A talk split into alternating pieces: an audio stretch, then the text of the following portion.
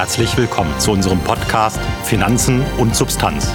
Der Podcast der DZ Privatbank für alle Anleger, für die nicht nur zählt, was zählbar ist. Seit Monaten sind die Aktienmärkte in einem Seitwärtstrend gefangen und die jüngsten Konjunkturindikatoren deuten nach wie vor auf eine nachlassende Wirtschaftsleistung hin.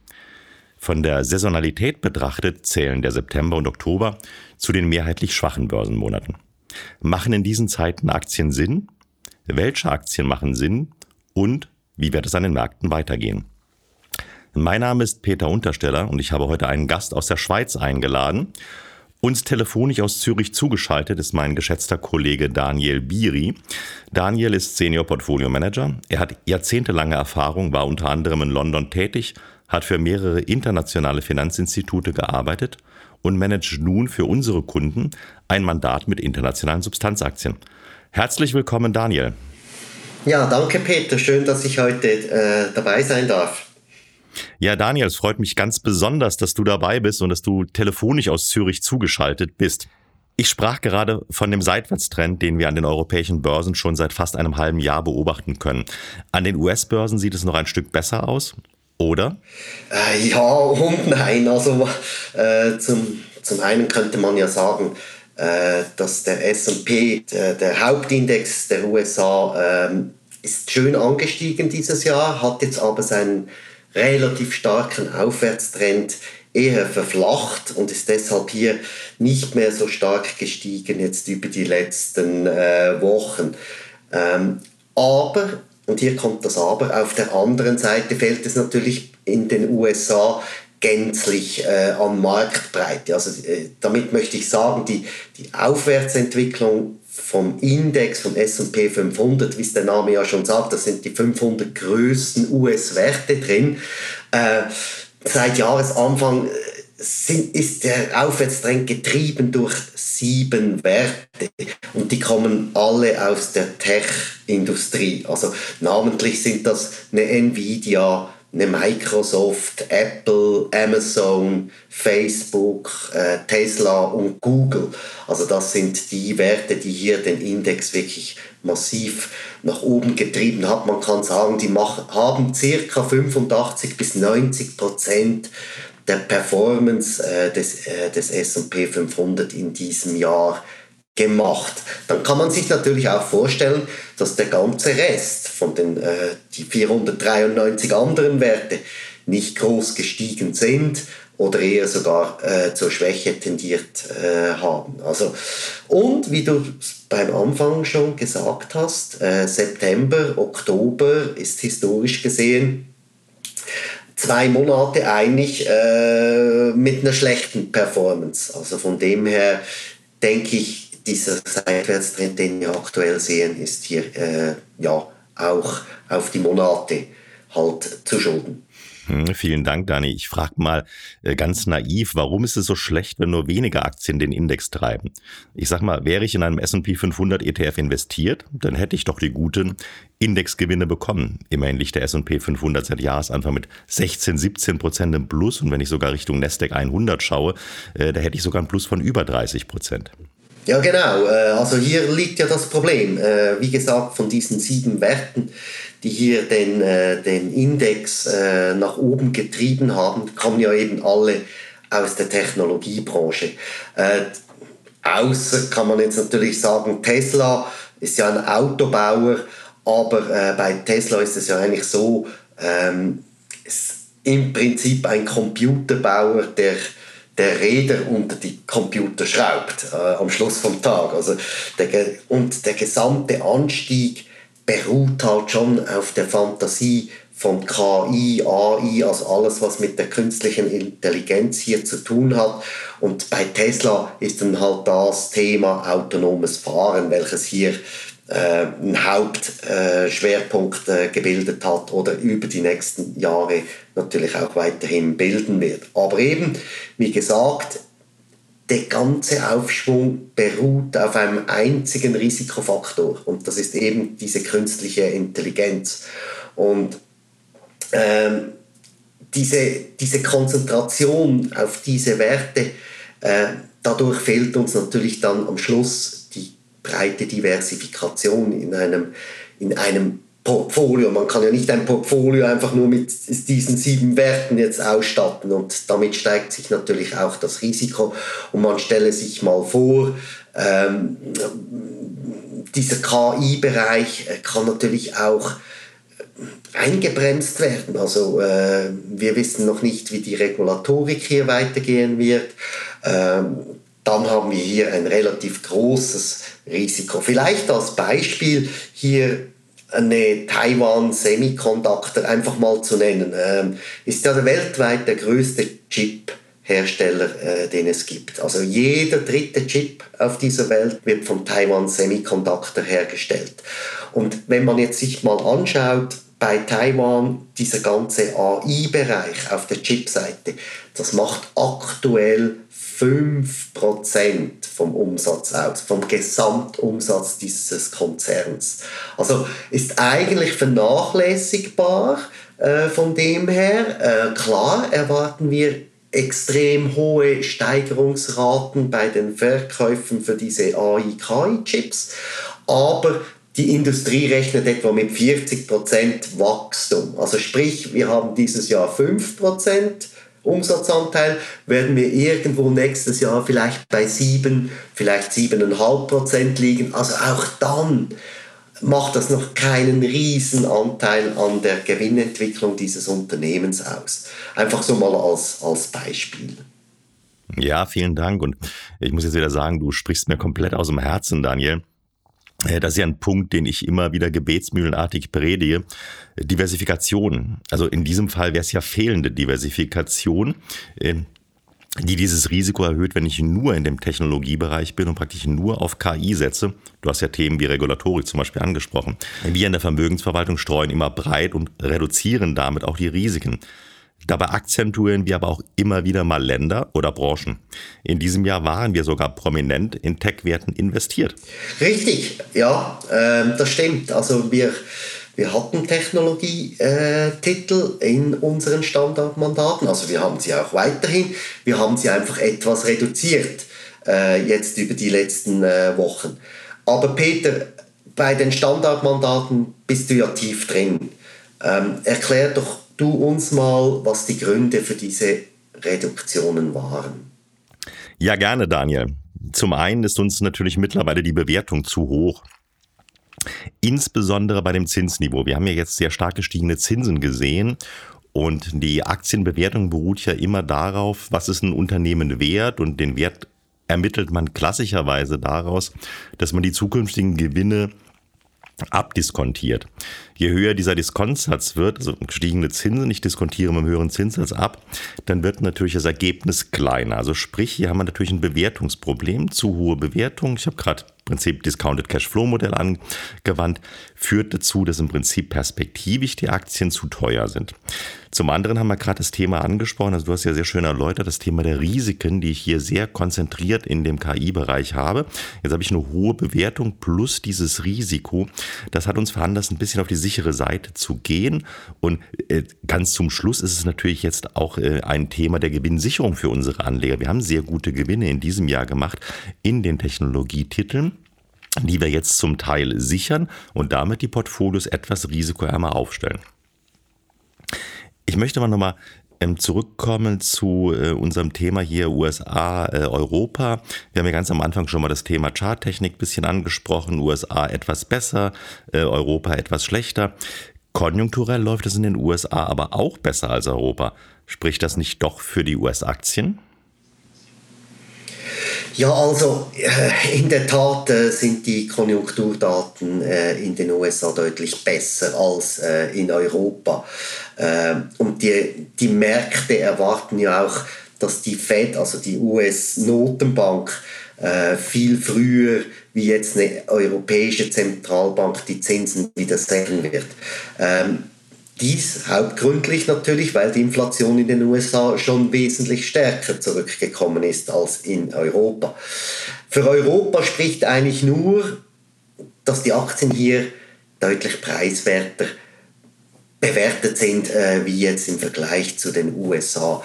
Es gibt natürlich auch noch andere Gründe, glaube ich, von denen hört man vielleicht ein bisschen weniger, aber wenn wir bei den Aktien bleiben, die haben eigentlich mit dieser Covid, wie soll ich sagen, mit, mit dieser Aufhebung der Covid-Restriktionen in China, hat man, haben die Märkte natürlich gehofft, dass jetzt die chinesische Wirtschaft hier wieder richtig anspringt und dass der ganzen Weltwirtschaft am Schluss zugutekommt. Ähm, aus meiner Sicht, äh, wenn wir uns eben mal China anschauen, die Demografie ist ein großer Punkt äh, für mich jetzt. Also sprich, wir haben eine überalterte Bevölkerung äh, in China. Das kommt daraus aus der Ein-Kind-Politik, die wir ja über Jahrzehnte lang äh, in China gesehen haben. Also sprich, es sterben eigentlich mehr Leute weg, wie das junge Leute dazukommen äh, in, in China. Dann wichtiger Punkt für mich die Häuserpreise auch, also sprich äh, der ganze Bausektor und Haus. Ähm, dieser Wirtschaftszweig macht etwa 25 Prozent des Bruttoinlandprodukts in China aus. Und jetzt, wenn wir uns dann eben Städte anschauen wie Shenzhen, äh, Shanghai, Peking, und diese Preise, also sprich der Hauspreis im Verhältnis zum Einkommen und dann wieder dies anschauen, wie, wie es in Japan anfangs 1990 war, als der Bubble dort äh, ja, geplatzt ist, äh, da waren die Häuserpreise zum Einkommen in Japan, in Tokio, etwa bei 18 Mal. Und wir stehen bei Shenzhen, Shanghai und wie gesagt Peking, da sind wir irgendwo um die 20 Mal. Also ich möchte damit sagen, ein Riesenpotenzial, das hier für ein Wirtschaftswachstum jetzt nur schon bei den Immobilien für China kommt, sehe ich eher jetzt, äh, das ist jetzt persönlich meine Meinung, sehe ich jetzt einfach als begrenzt an. Dann kommt noch eins dazu, die Löhne unterdessen der Arbeitnehmer in China, die sind extrem hoch. Also die sind über die letzten Jahre massiv angestiegen. Als Beispiel wenn wir jetzt äh, das anschauen mit einem mexikanischen Arbeiter zum Beispiel, sind die Löhne in China dreimal teurer wie in Mexiko. Und damit jetzt eben schon ein bisschen den Bogen gespannt hier. Wir haben ein großes Thema America First, hieß es noch unter Trump. Heute heißt es Nearshoring unter beiden. Also ist am Schluss vom Tag ist es absolut dasselbe. Das heißt, hey, liebe US-Firmen, bringt euer Geschäft wieder zurück aufgrund der Lieferkettenprobleme, die wir ja gesehen haben während Corona.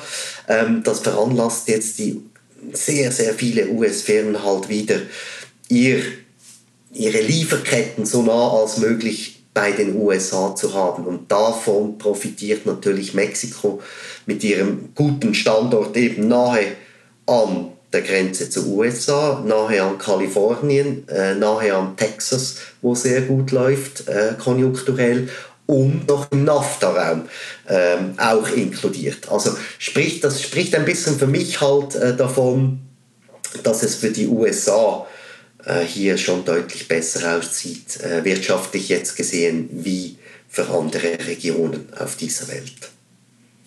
Aber Peter, du bist ja eng an unserem CIO dran. Ähm, wie sehen wir denn die weitere konjunkturelle Entwicklung? Das nimmt unsere Zuhörer sicher Wunder.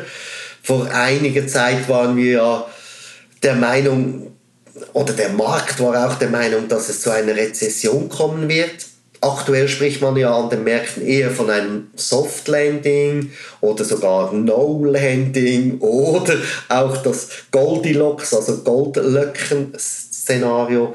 Äh, wie schätzt äh, ihr vom CIO-Board äh, die konjunkturelle Lage ein? Ja, Goldlöckchen-Szenarios, äh, vielleicht die Wunschvorstellung von einigen am Markt. Also was wir sehen heute ist doch, dass die Konjunktur durchaus ähm, nach wie vor nachgibt. Du hast gerade die Probleme in China angesprochen, Daniel. Da haben wir sehr, sehr viele äh, Probleme. Da waren auch äh, die jüngsten Maßnahmen der Regierung eher enttäuschend, die jüngsten Konjunkturdaten eher etwas enttäuschender. Sieht also insgesamt danach aus, dass sich die Weltwirtschaft weiter abkühlt. Und da sind wir auch genau bei unserem Hauptszenario. Wir gehen von einem Soft Landing aus. Also wir sehen, vor einiger Zeit haben wir ja sehr schlechte Daten aus der Industrie bekommen. Industrieproduktion sehr schwach, gerade in Europa, hohe Energiepreise. Äh, wenn ich an die Daten aus Deutschland denke, katastrophal. Hier machen sich ja viele, sehr, sehr viele Sorgen. Ähm, das sah durchaus in den USA noch ein Stück weit besser aus, das ist ja auch richtigerweise angesprochen. Was wir jetzt aber sehen, ist, dass der Dienstleistungssektor langsam unter Druck kommt, äh, der noch die ganze Zeit relativ gut lief. Also sprich, ähm, das spricht so gegen Goldlöckchen-Szenario oder gegen vielleicht ähm, in Durchstarten der, der Konjunktur, wenn jetzt der zweite ähm, Sektor oder eigentlich ist es ja der tertiäre Sektor, der Dienstleistungssektor hier ein bisschen mehr unter Druck kommt. Und da werden wir von den Konjunkturdaten aktuell tatsächlich ähm, bestätigen unsere Hauptmeinung. Es wird eher zu einem Soft Landing kommen, also die Konjunktur wird noch ein Stück weit runterkommen. Ähm, aber es wird keine tiefe Rezession geben. Das ist ähm, unser Hauptszenario, mit dem wir arbeiten. Aber meine Frage jetzt konkret an dich gerichtet. Wie bist du denn in deinem Mandat, äh, das Mandat heißt übrigens World Gold Plus, regional aufgestellt?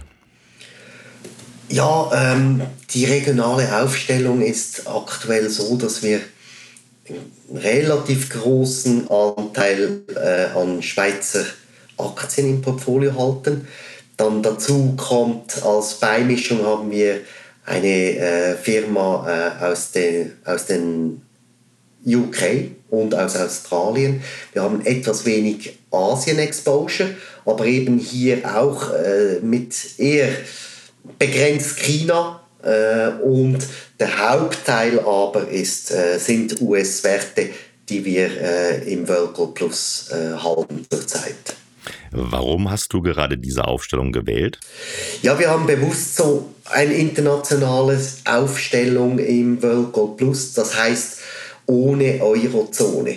Also sprich, wir, wir wollen hier in, in diesem Mandat keine Werte aus der Eurozone äh, halten im Portfolio. Das heißt, wir wollen wirklich international ausgerichtet sein, um eben auch dadurch große Schwankungen äh, zu vermeiden.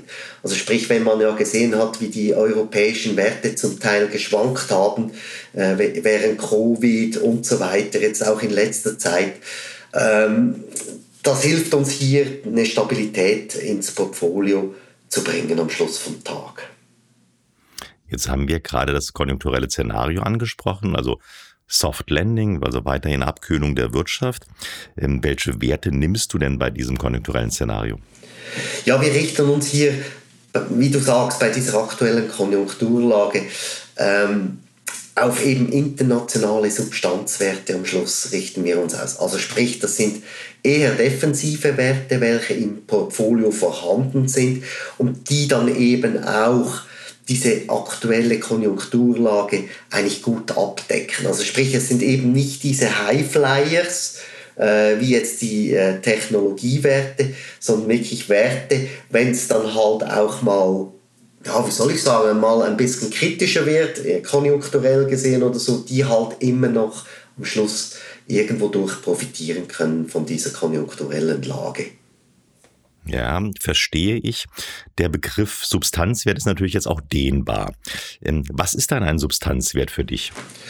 Ja, also das ist eine gute Frage. Das stimmt so. Also das ist wirklich dehnbar. Wir haben eigentlich feste Kriterien definiert, ähm, die dann einen Substanzwert ähm, kennzeichnen.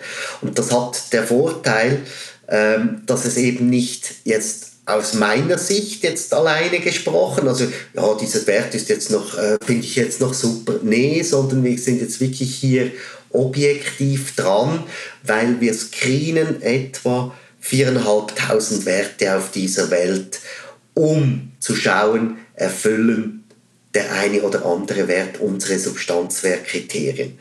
Jetzt was sind das für Substanzwertkriterien? Also ein ganz wichtiges Kriterium ist die Dividendenrendite bei uns. Also die muss höher sein wie 2%. Sonst, äh, sonst kommt so ein Wert im Prinzip gar nicht ins Portfolio. Und damit schließen wir natürlich auch sehr viele Start-up, Tech-Unternehmen und so weiter aus, welche noch gar keine Dividenden bezahlen. Dann Eigenkapitalrendite, ganz wichtig ähm, ist ein großes Kriterium, die sollte über 15% liegen. Wir haben eine Gewinnrendite, wir schauen uns den Verschuldungsgrad auch an der Firma. Also sie, die sollte jetzt, vor allem jetzt bei steigenden Zinsen, oder, sollte der Verschuldungsgrad eigentlich so tief als möglich liegen. Ähm, wie viel Free Cashflow generiert eine Firma? Ähm, dann kommt eben noch dazu, ja, der, die Nettoschulden im Vergleich zum EBITDA und wie auch die EBIT-Marge am Schluss vom Tag. Plus zusätzlich schauen wir uns auch noch, ähm, wie ist eine Firma auf der Anleihenseite geratet? Ist es Investment Grade oder eben Junk oder äh, alles, was halt dazwischen liegt? Aber das ist auch ein Kriterium. Das sind mal so die, die, diese Kriterien, die wir uns anschauen und dann haben wir noch einen zweiten Filter. Ähm, das geht hier hauptsächlich nach Marktkapitalisierung. Also wir wollen eben auch hier vermeiden, dass wir ganz kleine Werte im Portfolio halten, weil die schwanken dann wieder extrem in gewissen Szenarien. Also das heißt, wir, wir suchen äh, Werte, die größer 5 Milliarden Marktkapitalisierung aufweisen. Und ein anderer großer Punkt auch, und äh, das ist auch sehr wichtig zu wissen, das sogenannte Bear Beta. Das heißt, sprich, der Markt verliert 10%, da suchen wir Werte, welche in der Vergangenheit vielleicht nur 5 oder 6% verloren haben, also deutlich weniger wie der Markt, um damit eben auch, wie schon angesprochen, diese großen Schwankungen vermeiden zu können im Portfolio. Das sind eigentlich so alle unsere Kriterien. Vielleicht noch ein abschließendes Beispiel. Wir schauen uns natürlich dann auch noch den Preis an der Aktie. Also als Beispiel hier in der Schweiz, Lind und Sprüngli, kennt ihr ja alle, ähm, irgendwo kein, einfach mal gesagt 60.000 die Aktie, ja, und unser Minimum-Investment ist ja 60.000 für ein World Gold Plus. Also geht schon gar nicht. Also ich kann so eine Aktie schon gar nicht ins Portfolio dann kaufen. Aber das nur so nebenbei. Gut, also, also essen wir die Schokolade und lassen die Aktien außen vor. lieber, genau, lieber die Schokolade selber essen. Macht mehr genau. Sinn. genau. Hatten wir auch direkt eine Freude. Äh, was mir eine Freude bereitet, ist auch tatsächlich diese Objektivität in dem Portfolio. Also klare Kriterien zu definieren, nach denen man die Aktien screent um somit so ein bisschen dieses Subjektive rauszunehmen. Ähm, nenn doch bitte mal ein paar Substanzwerte, die du aktuell im Portfolio hältst und wie sie deine Kriterien erfüllen. Ja, also du hast richtig gesagt, oder es ist ein objektives Screening, das wir ja durchführen und eben äh, es sind keine Entscheidungen aus dem Bauch raus, weil ist dann so ein Wert auf unserer sogenannten Watchliste, äh, heißt es noch lange nicht, dass dann der Titel eben auch im Portfolio sich widerspiegelt. Also dann kommt, der nächste Schritt ist dann halt, ja, wie sieht es dann jetzt noch fundamental aus? Also wie sieht unser Research zum Beispiel äh, diesen Wert? Haben wir den auf Kaufen? Haben wir den auf Verkaufen? Ähm, passt der in diesem konjunkturellen Umfeld? Sprich, wichtig für mich eben hohe Inflation äh, hohe Zinsen, wie du auch angesprochen hast. Da suchen wir Werte halt, die irgendwo eine Preissetzungsmacht halt eben auch aufweisen, also ähm, die die Preise weitergeben können. Ähm, als Beispiel ähm, der Energiesektor zum Beispiel, oder? Ähm, der Ölpreis, äh, nachdem er äh, mit der Ukraine Russland-Konflikt jetzt äh, wieder zurückgekommen ist, ist jetzt in den letzten Wochen wieder doch deutlich angestiegen. Das heißt, die Preise werden hier weitergegeben, automatisch. Oder? Das heißt, das sind so Werte, die wir suchen, ähm, die wir gerne im Portfolio halten. Äh, wenn wir schon bei Energie sind, da halten wir zwei Werte aus den USA. Das ist die, zum einen die Chevron und äh, zum anderen die ExxonMobil, welche wir hier aus dem Energiesektor im Portfolio halten. Wir, haben, wir hatten auch mal noch die Santos aus Australien im Portfolio. Da haben wir aber die Gewinne mal realisiert und äh, haben uns jetzt noch auf diese zwei Werte aktuell konzentriert. Ähm, wir haben auch, äh, ich glaube, was interessant ist, ist der ganze Materialienbereich, also wir decken den über die Rio Tinto ab, das ist ja auch ein äh, australischer Wert. Ähm, ich glaube, das ganze Thema grüne Welle, äh, sprich man braucht hier extrem viel Materialien in den nächsten Jahren, um überhaupt nur annähernd an die Ziele zu kommen. Also sprich jetzt Lithium für die, für die Batterien äh, in, den, in den Autos. Äh, da wissen wir, dass für die nächsten zwei, drei Jahre die Nachfrage höher ist, wie überhaupt abgebaut werden kann an Lithium. Also das sind so Themen, die wir hier gerne äh, widerspiegeln äh, im Portfolio. Zudem haben wir auch noch etwas Gesundheit im Portfolio. Also wir haben äh, als Beispiel eine Novartis ist drin, aber wir decken auch den gesamten Gesundheitssektor über einen ETF ab, also vor allem den US-Gesundheitssektor. Äh, da sind wir breit aufgestellt, sind nicht abhängig von einer Aktie ähm, wenn dann mal irgendein Medikament oder so nicht gut läuft oder, oder eine Phase 3 äh, schlecht geht, dass man dann große Schwankungen im Portfolio hat, sondern hier gehen wir über die den ganzen Sektor hinweg. Und wie schon am Anfang gesagt, Demografie ist natürlich ein großes Thema. Die, die Leute werden älter, es braucht immer mehr Medikamente.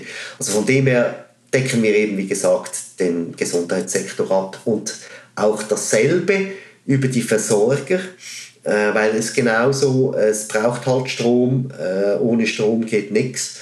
Und die Versorger decken wir auch über einen ETF ab, um hier mit partizipieren zu können. So, das sind so ein paar Substanzwerte, äh, die ich äh, im Portfolio halte. Ja, ich sehe also, äh, durchaus Bereiche. Energie hast du angesprochen mit den Ölwerten, das wird benötigt für die Industrie. Strom hast du gerade angesprochen, wird auch benötigt.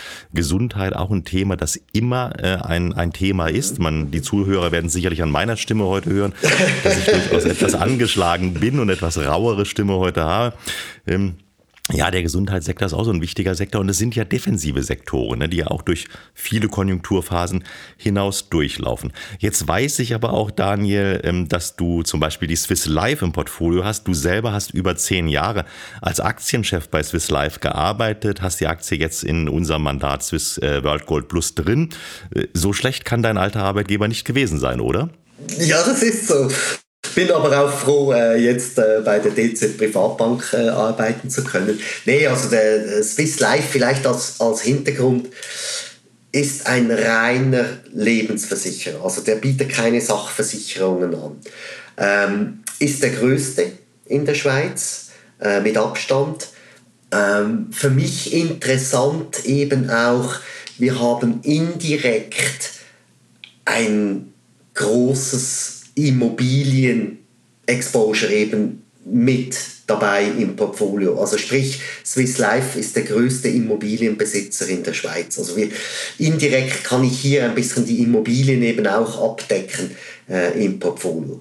Aber ich glaube, Swiss Life, was wichtig zu wissen ist, ich meine, Swiss Life hat etwa 250 Milliarden Schweizer Franken an Assets und diese müssen angelegt sein.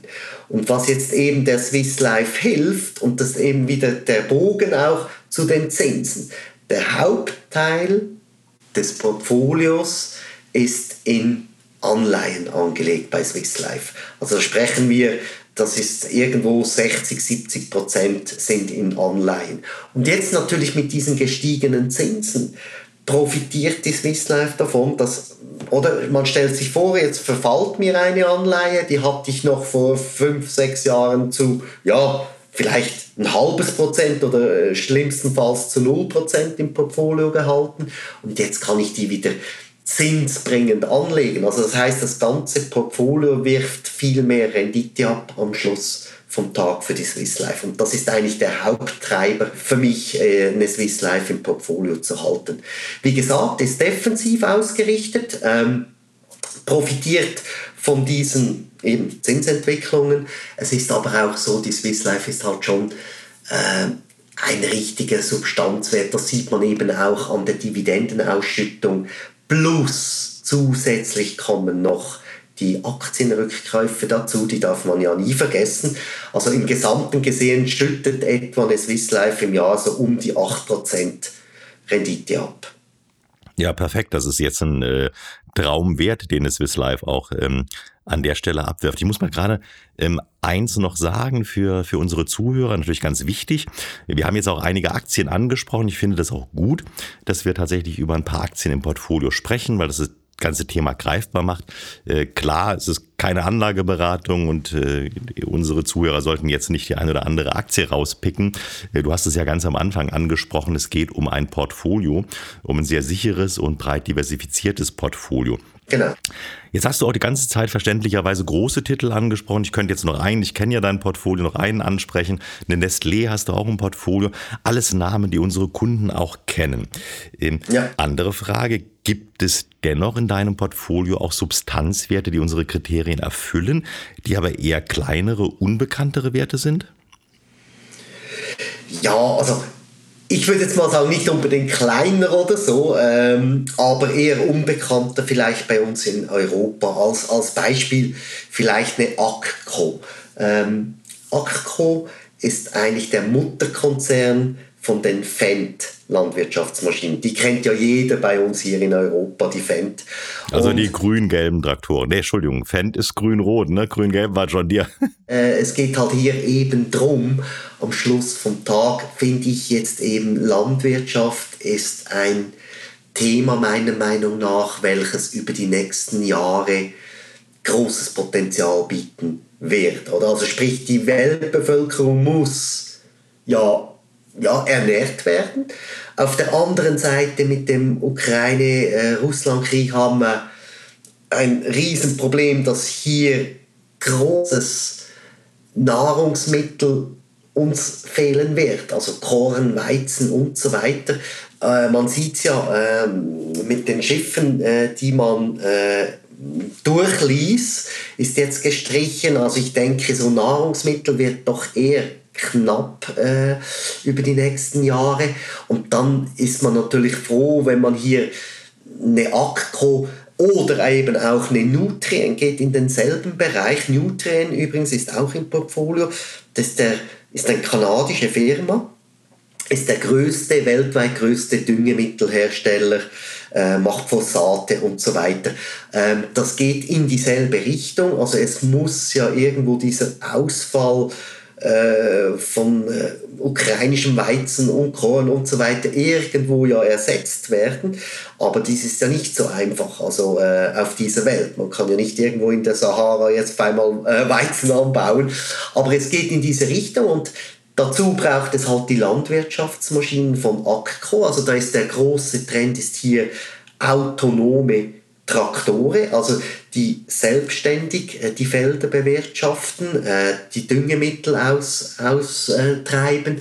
Äh, das sind so Themen, die über die nächsten Jahre hier sicher ähm, weiter von Beachtung sein werden, meiner Meinung nach. Und deshalb haben wir hier diese zwei Werte hier Landwirtschaft, um das abzubilden, im Portfolio drin. Da bin ich ganz bei dir, Daniel. Ähm, ohne Nahrungsmittel wird es nicht so, das sehen wir auch im aktuellen Konflikt. Ein ähm, kleines anderes Thema, dein Mandat heißt World Gold Plus. Ein Bestandteil davon ist bei dem Namen logischerweise auch Gold. Jetzt notiert Gold immer noch recht hoch hat aber von den Höchstständen etwas nachgegeben. Zum einen stehen die geopolitischen Risiken nicht mehr so im Vordergrund wie noch vor einiger Zeit, zumindest nicht in der medialen Berichterstattung. Und zum anderen gibt es, haben wir ja auch schon angesprochen, seit vorigem Jahr wieder Zinsen. Also die abschließende Frage an dich, warum ist Gold dennoch eine gute und sinnvolle Beimischung? Ja gut, wir haben ja am Anfang als wir äh, bei den US-Tech-Aktien von Risiken und Diversifikation gesprochen haben, äh, geht Gold eben für uns auch in diese Diversifikation rein. Also sprich, es hat eigentlich keine Korrelation zu den Aktienmärkten, das ist mal gut. Ähm, auf der anderen Seite, wenn wir, wir haben es in jeder Krise ja gesehen, sobald eine neue Krise kommt, ist einfach Gold stark. Und es gibt uns hier halt einen, ich sage immer gerne, es ist eigentlich unser Anker im Portfolio, damit wir hier relativ wenig Schwankungen äh, im Portfolio haben. Äh, zum Beispiel, also wenn ich das sagen darf, kurz, letztes Jahr, als ja das schlechteste Aktienanleihenjahr seit 100 Jahren war, da haben wir im Gold Plus eine Performance von minus 0,3% in Euro erwirtschaften. Und dies eben hauptsächlich vom Goldanteil halt, oder? Weil Gold ist schön gestiegen, hat uns geholfen, äh, um andere Werte, also wie jetzt eben, wie gesagt, auf der Online-Seite die gestiegenen Zinsen zu kompensieren. Aktien waren auch nicht gerade sehr gut letztes Jahr, oder? Also von dem her äh, hat uns das halt schon dann massiv geholfen. Und deshalb finde ich, ist Gold als Beimischung macht dann halt hier absolut äh, Sinn am Schluss vom Tag. Ja, das kann ich bei der Performance auch tatsächlich unterstreichen. Äh, und dann sind wir auch wieder bei diesem Thema Diversifikation. Herzlichen Dank, Daniel, für deine fundierten Antworten. Gerne, gerne. Liebe Zuhörerinnen und Zuhörer, ein Soft Landing der Konjunktur ist wahrscheinlich. Daniel Biri hat gesagt, Substanz- bzw. Qualitätsaktien passen zu diesem Konjunkturszenario hervorragend. Und Diversifikation ist sehr wichtig. Wir investieren breit gestreut, machen Sie es genauso und bleiben Sie weiterhin informiert. Wir bleiben für Sie am Ball und verfolgen stets die Konjunktur und die Kapitalmärkte. Folgen Sie unseren Gedanken auf Bielmeyers Welt. Dort finden Sie in vier Wochen auch wieder unseren nächsten Podcast. Finanzen und Substanz. Der Podcast der DZ Privatbank für alle Anleger, für die nicht nur zählt, was zählbar ist.